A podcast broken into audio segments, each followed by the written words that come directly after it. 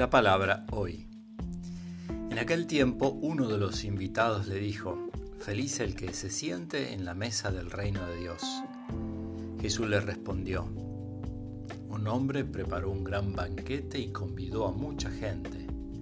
A la hora de cenar mandó a sus sirvientes que dijeran a los invitados, Vengan, todo está preparado. Pero todos, sin excepción, empezaron a excusarse. El primero le dijo, acabo de comprar un campo y tengo que ir a verlo, te ruego me disculpes.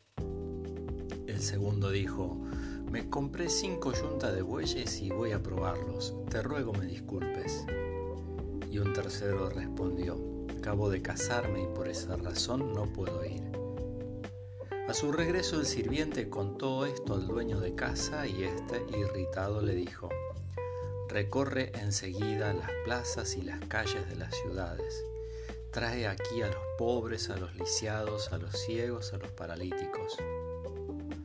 Volvió el sirviente y dijo, Señor, tus órdenes se han cumplido y aún sobra lugar.